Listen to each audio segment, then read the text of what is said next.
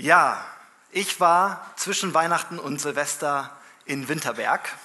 Winterberg ist ja ein kleiner Ort im Sauerland, da kommt meine Frau her und wir haben ihre Familie dort besucht und auf dem Weg dorthin sind wir zu McDonald's gefahren. Und sie wollte unbedingt einen Chicken Burger haben. Also sind wir da reingegangen und haben noch einige mehr Burger bestellt und haben festgestellt, auf einigen dieser Burger waren ja so Coupons, die man abziehen konnte. Und dann waren da so Gutscheincodes drauf, die man in einer App eingeben konnte. Und wenn du so ein bisschen Glück hattest, konntest du da einiges gewinnen. Ich glaube so 100.000 Euro im Bar, irgendwie dein Traumauto, deine Traumreise, all solche schönen Sachen, die wir ja alle gerne haben wollen.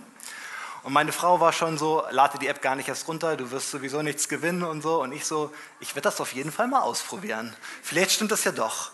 Und ich habe diesen Code eingegeben und der Code war erfolgreich und es lief so ein Countdown runter, neun, acht. Und dann kam so eine Seite, in der stand drauf, leider nichts gewonnen.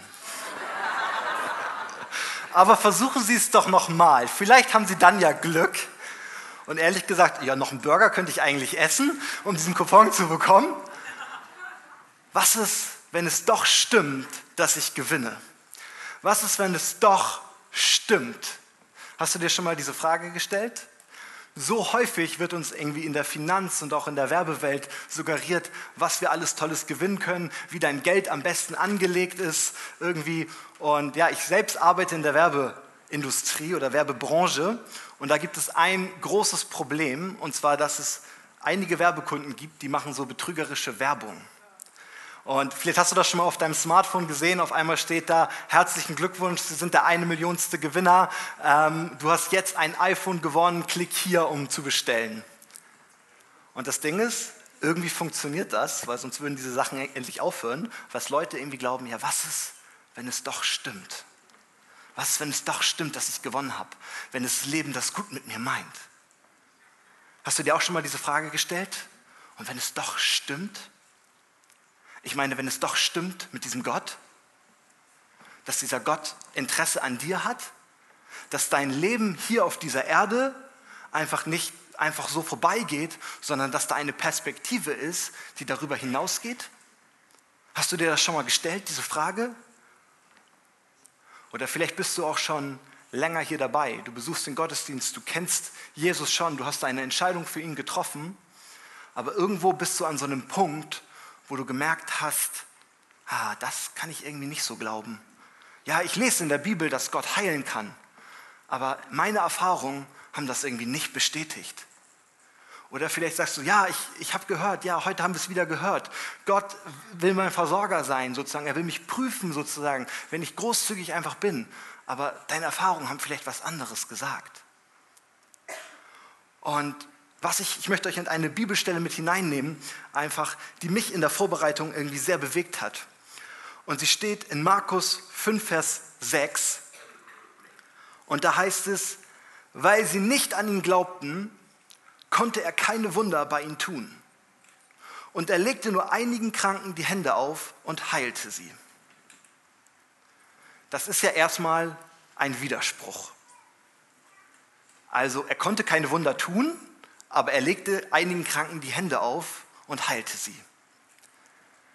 Wenn du da so ein bisschen genauer in den Text hineinschaust, dann merkst du, dass es nicht darum geht, dass Jesus jetzt unfähig ist, es nicht tun zu können, sondern dass er es liebt, mit deinem Einsatz, mit deiner Entscheidung in deinem Leben zu handeln. Hey, das haben wir heute auch wieder von Konstanze gehört, einfach in diesem Eindruck. Ja, Gott möchte in deinem Leben handeln, aber du musst ihm irgendwie diese Plattform geben, dass er handeln kann in deinem Leben. Und was ich so feststelle, ist, dass jeder Mensch bestimmte Erfahrungen gemacht hat, die einen geprägt haben. Und das hat einen großen Einfluss darauf, wie du denkst und wie du glaubst. Und letztlich auch, wie du handelst. Die Psychologie spricht von sogenannten Glaubenssätzen, die jeder Mensch hat.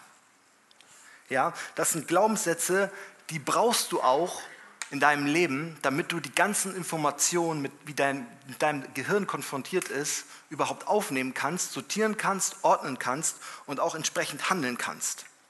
Und die meisten dieser Glaubenssätze haben sich in deiner frühesten Kindheit schon manifestiert bei dir und sie helfen dir, wie gesagt, diese Welt zu ordnen und die Vielzahl an Informationen wahrzunehmen. Ich gebe euch mal ein Beispiel. Zum Beispiel, die Menschen in meinem Umfeld meinen es gut mit mir. Ja? Wenn du so einen Glaubenssatz in deinem Leben hast, du wirst Menschen positiv begegnen.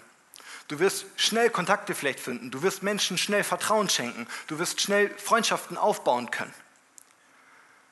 Und wenn du vielleicht in deiner Erfahrung gesagt hast, hey, ich habe eigentlich mit Menschen nicht so gute Erfahrungen gemacht. Vielleicht hast du irgendwie eine schwierige und herausfordernde Kindheit gehabt mit deinen Eltern. Und dann wirst du vielleicht einen Glaubenssatz haben, ja, die Menschen in meinem Umfeld, sie meinen es gar nicht gut mit dir.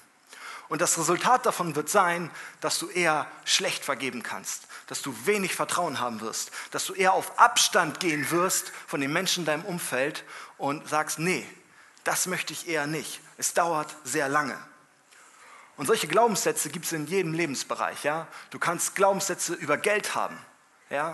Du kannst sagen, ich habe nie genug Geld in meinem Leben sozusagen. Ich werde auch nie genug Geld haben. Und dann wird dein Leben auch nie genug Geld haben. Einfach, weil das auch psychologisch mittlerweile bewiesen ist. Die Bibel hat das schon vor über 2000 Jahren gesagt. Weißt du, dein stärkster Gedanke wird dich leiten in die Richtung, in die du gehst. Und wir werden auch nächste Woche noch so viel mehr über Gedanken sprechen. Es begeistert mich jetzt schon einfach auf das Thema, euch nächste Woche vorzubereiten, wie viel Einfluss unsere Gedanken auf unser Leben haben, aber auch wie du deine Gedanken beeinflussen kannst. Und das Interessante ist auch, dass jeder Mensch unterschiedliche Glaubenssätze hat. Und diese Glaubenssätze sind häufig subjektiv. Und subjektiv kann jeder Recht haben. Und zwar zu 100 Prozent. Und die meisten Menschen sind sich ihrer Glaubenssätze gar nicht so bewusst, was sie eigentlich alles so denken zu ganz bestimmten Themen. Und sie glauben, dass ihre Gedanken und Werte manchmal sogar normal sind, auch wenn es Glaubenssätze vielleicht sind, die einen nicht in die richtige Richtung führen, die uns nicht an unser Ziel führen. Und wir wollen in diesem Jahr einfach ganz bewusst so eine Predigtserie halten, die heißt Siehe, ich wirke Neues. Und ich glaube daran, dass Gott Neues wirken möchte, ganz konkret in deinem Leben. Ja? Ich bin davon begeistert einfach, wie wir letzte Woche da hineingestartet hat. Und Matthias hat auch so diese Frage mitgegeben, was will Gott ganz konkret 2020 in deinem Leben wirken? Weißt du, ich glaube, dass wir als Gemeinde ein herausforderndes Jahr letztes Jahr hatten, aber dass es dabei nicht bleiben wird dass wir Großes irgendwie erleben werden, weißt du, wenn jeder von uns anfängt, sich auf das Wirken Gottes einzulassen. Weißt du, im ersten Gottesdienst, wir hatten auch so einen, einen, einen Eindruck gehabt, der so gut gepasst hat. Da hat jemand gesehen, wie ja, jemand seine Brille abgelegt hat und eine neue Brille von Gott bekommen hat, mit einer neuen Sicht, mit der neuen Sicht. Also neue Glaubenssätze, die Gott dir geben möchte, die nicht mehr sagen, du bist nicht genug, du bist nicht geliebt, sondern die sagen, du bist genug, du bist geliebt, du bist mein Kind und in eine neue Richtung hineingehen. Und lass uns jetzt in einen Text starten, einfach mit einer neuen Brille, die Gott uns geben möchte, wo Gott anders gehandelt hat als in Markus 6. Und das steht in Lukas 1, Vers 11. Als Jesus eines Tages am See Genezareth predigte, drängten sich viele Menschen um ihn, die alle das Wort Gottes hören wollten. Also so wie heute. Er bemerkte zwei leere Boote am Ufer. Die Fischer hatten sie liegen lassen und reinigten gerade ihre Netze. Die Menschen drängten sich um Jesus. Ich weiß nicht, ob du schon mal in einer Situation warst, wo sich die Menschen irgendwie reingedrängt haben, um gedrängt haben, vielleicht morgens in der U-Bahn, wenn du zur Arbeit fährst. Ich war letztes Jahr in Rom und habe mir den Vatikanstadt eingesehen. Und in diese Stadt kommen täglich 25.000 Touristen, um sich das anzugucken, also die ganzen Kunstwerke, die da sind und diese Stadt im Allgemeinen.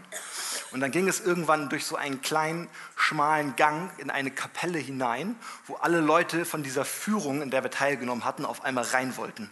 Und alle Menschen haben sich da irgendwie reingedrängt und jeder war nur noch auf sich fokussiert. Okay, wo kriege ich Luft? Wie kann ich ein bisschen Platz für mich bekommen? Und man konnte gar nicht mehr wahrnehmen, was all, alles um einen herum so passiert passiert ist, welche Kunstwerke da irgendwie hängen, sondern man war total auf sich fokussiert, wenn man in so einer Masse ist, wo man nur gedrängt wird.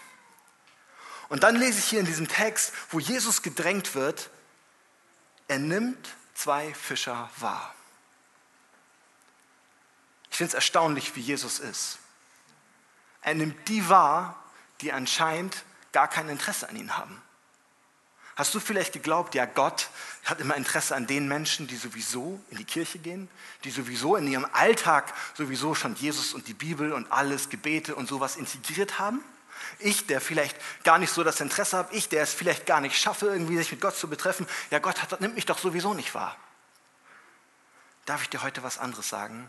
Jesus nimmt dich wahr. Egal, wo du gerade stehst, egal wie dein Alltag aussagt, egal welche Schwierigkeiten und Herausforderungen du hast, Jesus nimmt dich wahr.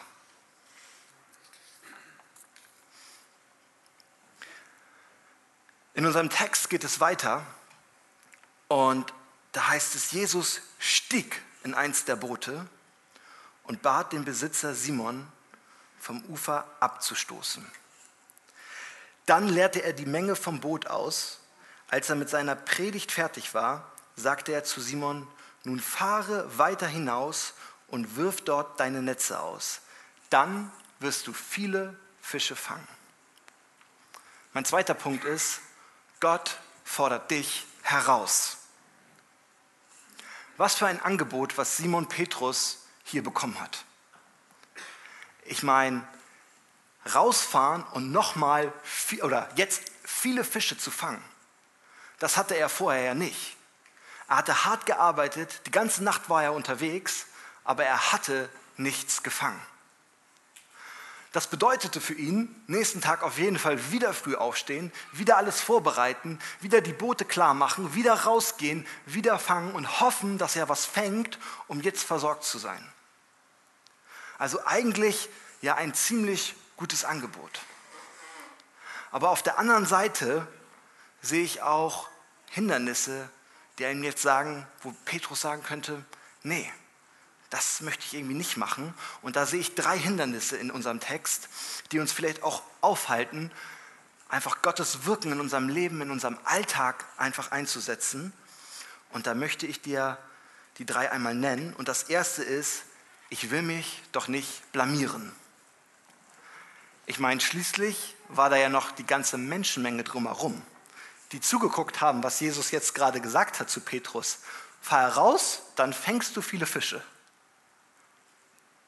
Ich meine, was würde wohl passieren, wenn Petrus nichts fangen würde, wenn Jesus sich geirrt hätte? Uh, das wäre schon unangenehm, da jetzt irgendwie rauszufahren und dann zu sagen, oh, was bist du denn für ein Trottel, dass du jetzt rausgefahren bist und auf diesen Zimmermann gehört hast, der vom Fischen doch gar keine Ahnung hat, sozusagen, wie bist du denn drauf? Hast du das schon mal in deinem Leben erlebt, dass du dich eigentlich nicht blamieren möchtest, Vielleicht vor deiner Familie, vor deinen Freunden, vor deinen Arbeitskollegen, vor deinen Bekannten, die vor Gott vielleicht nichts wissen wollen? Wie, würde, wie würden deine Familie reagieren, wenn du sagen würdest, ja, ich gehe in die Kirche, ich interessiere mich für Gott, auch wenn du ihn vielleicht noch gar nicht kennst oder wenn du schon lange dabei bist. Ja, ich merke manchmal, es fällt mir schwierig, manchmal darüber zu sprechen, ja, weil ich denke, was denken die Menschen über mich, wenn ich ihnen irgendwie erzähle von dem, was ich am Wochenende mache, wie viel Zeit ich investiere, ja, dass ich sogar mein Geld hineingebe, einfach um Gottes Reich zu bauen. Und ein zweiter Grund, den Petrus hier haben könnte, nicht auf Jesus zu hören, ist, ich weiß es doch besser. Also Jesus, jetzt mal ganz ehrlich. Ich mache das Ding hier schon so lange. Ich weiß ganz genau, dass man nachts Fische fängt und nicht am helligen Tag. Fischer sind nachtaktiv. Ähm, du bist übrigens Zimmermann. Du hast das noch gar nicht gemacht.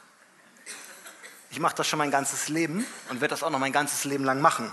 Wieso weißt du es besser, dass ich jetzt rausfahren sollte? Kennst du solche Gedanken auch? Dass Gott vielleicht sagt, mach doch mal dies, mach doch mal jenes. Und eigentlich denkst du, das macht gar keinen Sinn. Ich habe das doch schon ausprobiert. Ich habe doch meine Erfahrung gesammelt. Ich habe doch meine Glaubenssätze, die, die mir mein Leben ordnen. Warum sollte ich jetzt auf Gott hören? Aber ich glaube, dass Gott uns manchmal herausfordert, auch raus aus unserem Sichtfeld, wie wir die Welt sehen, herausfordert, um eine neue Perspektive zu bekommen. Und das Dritte, was ich hier sehe, ist, das kostet mich was. Echt, nochmal rausfahren? Wir haben die ganze Nacht hart gearbeitet. Wir haben das alles schon hinter uns. Und vor allen Dingen, wir haben unsere Netze ja schon gereinigt. die müssten wir dann nochmal reinigen von all den Algen, die da irgendwie sich dann wieder verfangen würden. Und die Wahrscheinlichkeit, dass wir was fangen, ist ja sowieso nicht so hoch. Ey, also, was soll ich das jetzt machen? Eigentlich drei gute Argumente, nicht auf Jesus zu hören. Was ich interessant finde, ist, dass Jesus ja mit dem Boot schon abgestoßen ist vom Ufer. Er war schon auf dem See mit Petrus und sagt nur noch, fahre jetzt hinaus. Mit anderen Worten, er hat es ihm schon einfach gemacht. Er hat Petrus schon mitgenommen, damit es für ihn einfacher ist, jetzt herausfordern zu lassen. Und ich finde es so faszinierend, weil ich immer wieder erlebe, auch in meinem Leben, ja, Gott fordert uns heraus, aber er überfordert uns nicht in den Dingen, die er machen möchte mit uns. Das, was er in deinem Leben hinein machen würde. Hey, kann es sein, dass Gott dich heute herausfordern möchte? Schauen wir mal darauf, wie Petrus reagiert. Meister, entgegnete Simon, wir haben die ganze letzte Nacht hart gearbeitet und gar nichts gefangen. Aber wenn du es sagst, werde ich es noch einmal versuchen. Hey, könnte es sein, wenn du es sagst, könnte das vielleicht ein neues Wirken sein. Hey, wenn Gott heute zu dir spricht, dann werde ich es mal versuchen. Hey, könnte das deine Antwort sein auf 2020, was Gott in deinem Leben tun möchte? Jesus, wenn du es sagst, wenn ich diesen Impuls habe, dann werde ich es einfach mal ausprobieren. Und dann heißt es, dieses Mal waren ihre Netze so voll, dass sie zu reißen begannen. Als Simon Petrus begriff, was da geschehen war, fiel er vor Jesus auf die Knie und sagte, Herr, kümmere dich nicht weiter um mich ich bin ein zu großer Sünder, um bei dir zu sein. Denn bei dem Anblick des überreichen Fangs hatte ihn die Ehrfurcht erfasst. Petrus realisiert hier, dass er diesen Fang nicht verdient hatte. Er hatte das aus eigener Kraft schon versucht, Fische zu fangen, eigentlich zu der besseren Tageszeit, und er hatte es nicht geschafft. Und in dem Moment realisiert Petrus, ich bin ein Sünder. Wenn die Gnade Gottes unverdient in dein Leben kommt, realisierst du, ich bin ein Sünder. Weil Sünder bedeutet, ich habe das Ziel verfehlt, was eigentlich für mich vorgesehen war. Ja, Gott wollte von Anfang an, als er dich und mich erschaffen hat, er wollte in enger Gemeinschaft mit dir lieben. Das war das Ziel, was Gott für dein Leben hatte. Und der Mensch hat sich entschieden, ohne Gott zu leben.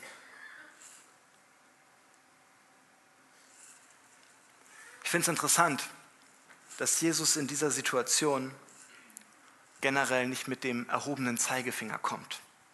Hey, dass er auch nicht in deinem Leben kommt mit, ah, das hast du falsch gemacht und jenes hast du falsch gemacht und das und schau dir mal bitte das an und was hast du denn da gemacht und übrigens letzte Woche auf der Arbeit und wie du mit deinen Kindern umgegangen bist und wie deine Familie funktioniert und warum hast du da gelogen, warum hast du da geklaut.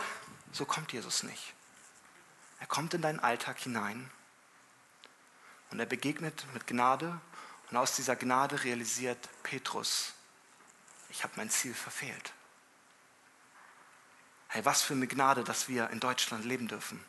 In dem Land, dass es uns eigentlich gut geht. Eigentlich unverdient.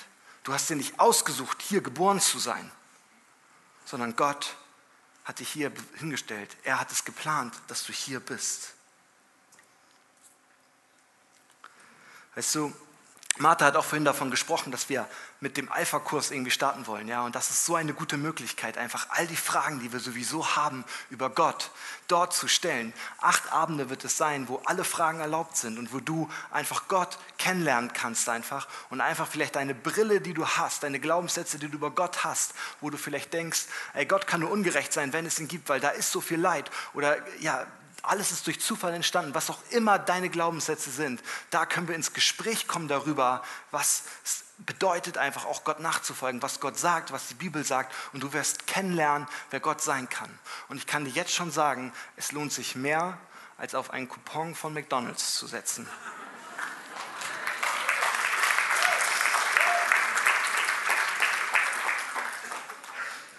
Jesus sagte zu Simon, hab keine Angst, von jetzt an wirst du Menschen fischen. Und sobald sie am Ufer angelegt hatten, ließen sie alles zurück und folgten Jesus nach. Sie ließen alles zurück. Auch hier wird deutlich, erstmal, oh, es kostet auch etwas, ja? Etwas, vielleicht muss ich mich von Freundschaften trennen, die ich irgendwie hatte. Mein Geld hat vielleicht eine andere Priorität jetzt im Reich Gottes.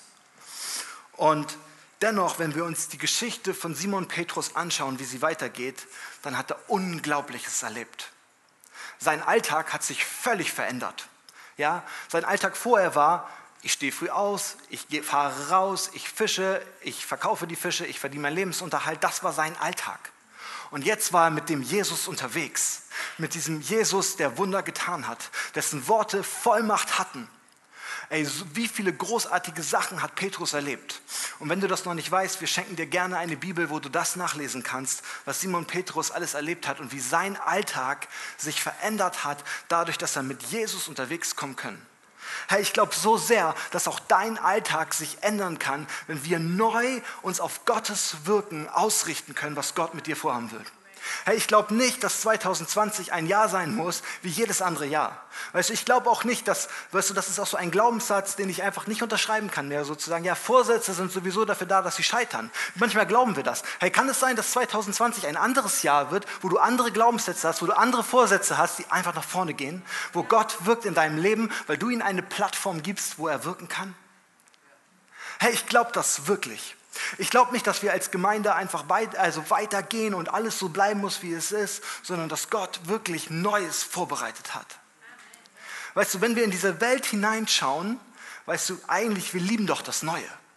Ja, wir wollen das neue Handy haben. Ist doch reizvoll, das zu haben, oder nicht? Die neuesten Produkte, die neuesten Informationen. Hey, was wäre, wenn 2020 ein Jahr wäre, wo wir mit dem gleichen Eifer wie in der Welt nach dem Neuen suchen, Gottes neues Wirken suchen werden? Hey, was könnte dann passieren? Hey, wie würde 2020 aussehen, wenn wir als ganze Gemeinde, jeder Einzelne sagen würde, hey, ich richte mich aus, was Gott tun möchte in meinem Leben. Ich suche Gottes Wirken und ich gebe ihm eine Plattform, dass er wirken kann. Hey, ich lasse mich herausfordern von dem, was Gott tun möchte. Ich glaube, wir würden in ein ganz anderes Jahr starten. Wir würden am Ende von 2020 als gesamte Gemeinde ganz woanders stehen. Hey, wir würden wirklich mehr und mehr Veränderungen dieser Welt sein. Wir würden die gute Botschaft ganz anders hinausholen. Hey, wenn Gott wirklich diese Plattform bekommt.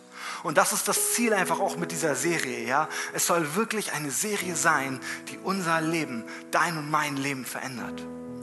Hey, ich glaube das wirklich, dass Gott auch in meinem Leben neue Dinge machen wird, ja? Hey, ich merke das, ich habe dieses Jahr einen neuen Job angefangen und ich merke, hey, dieser Job, der wird ein anderer sein, ja? Früher war mein Fokus sehr viel darauf, es ist ein Job, der darum geht, Geld zu verdienen, damit ich ja meine Familie ernähren kann. Aber ich glaube, hey, dass da noch mehr ist, dass Gott in meinen Beziehungen noch neue Dinge machen wird. Hey, was will Gott in deinem Leben tun? Lass uns in eine Zeit hineingehen, wo wir einfach Gottes Wirken einfach neu ja, suchen.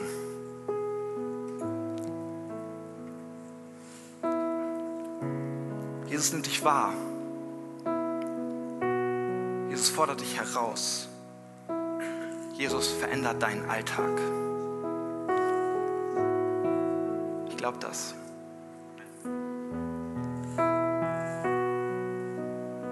Eine Zeit nehmen, wo du Gott eine Antwort darauf gibst, was er tun möchte in deinem Leben.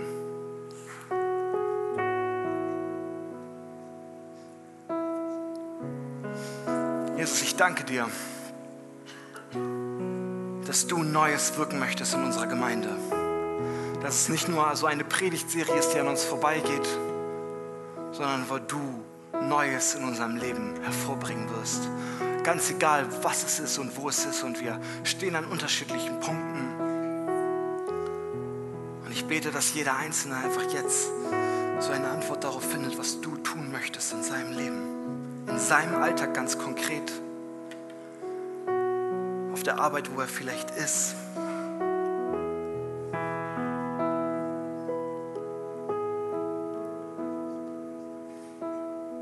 Nutz das einfach mit deinem Gott zu sprechen.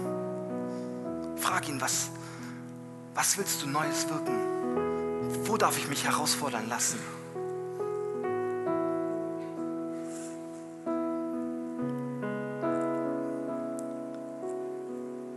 Vielleicht bist du auch hier und du hast noch gar nicht so diese Entscheidung für Jesus getroffen.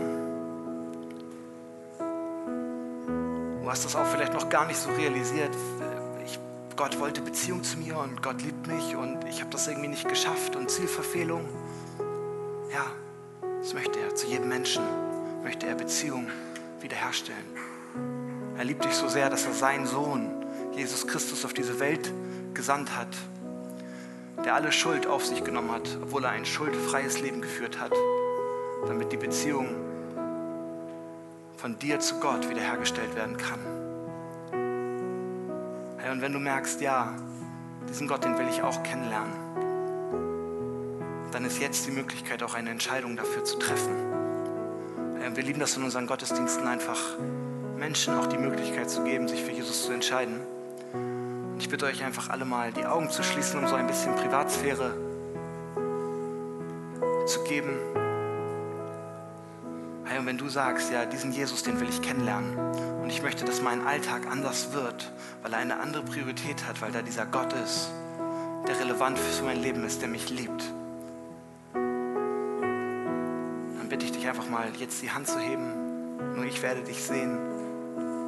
Und danke.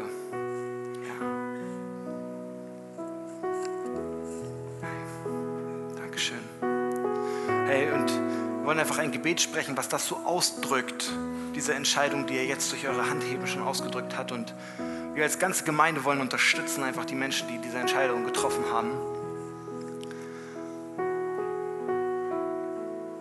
Jesus Christus, ich danke dir, dass du auf diese Welt gekommen hast,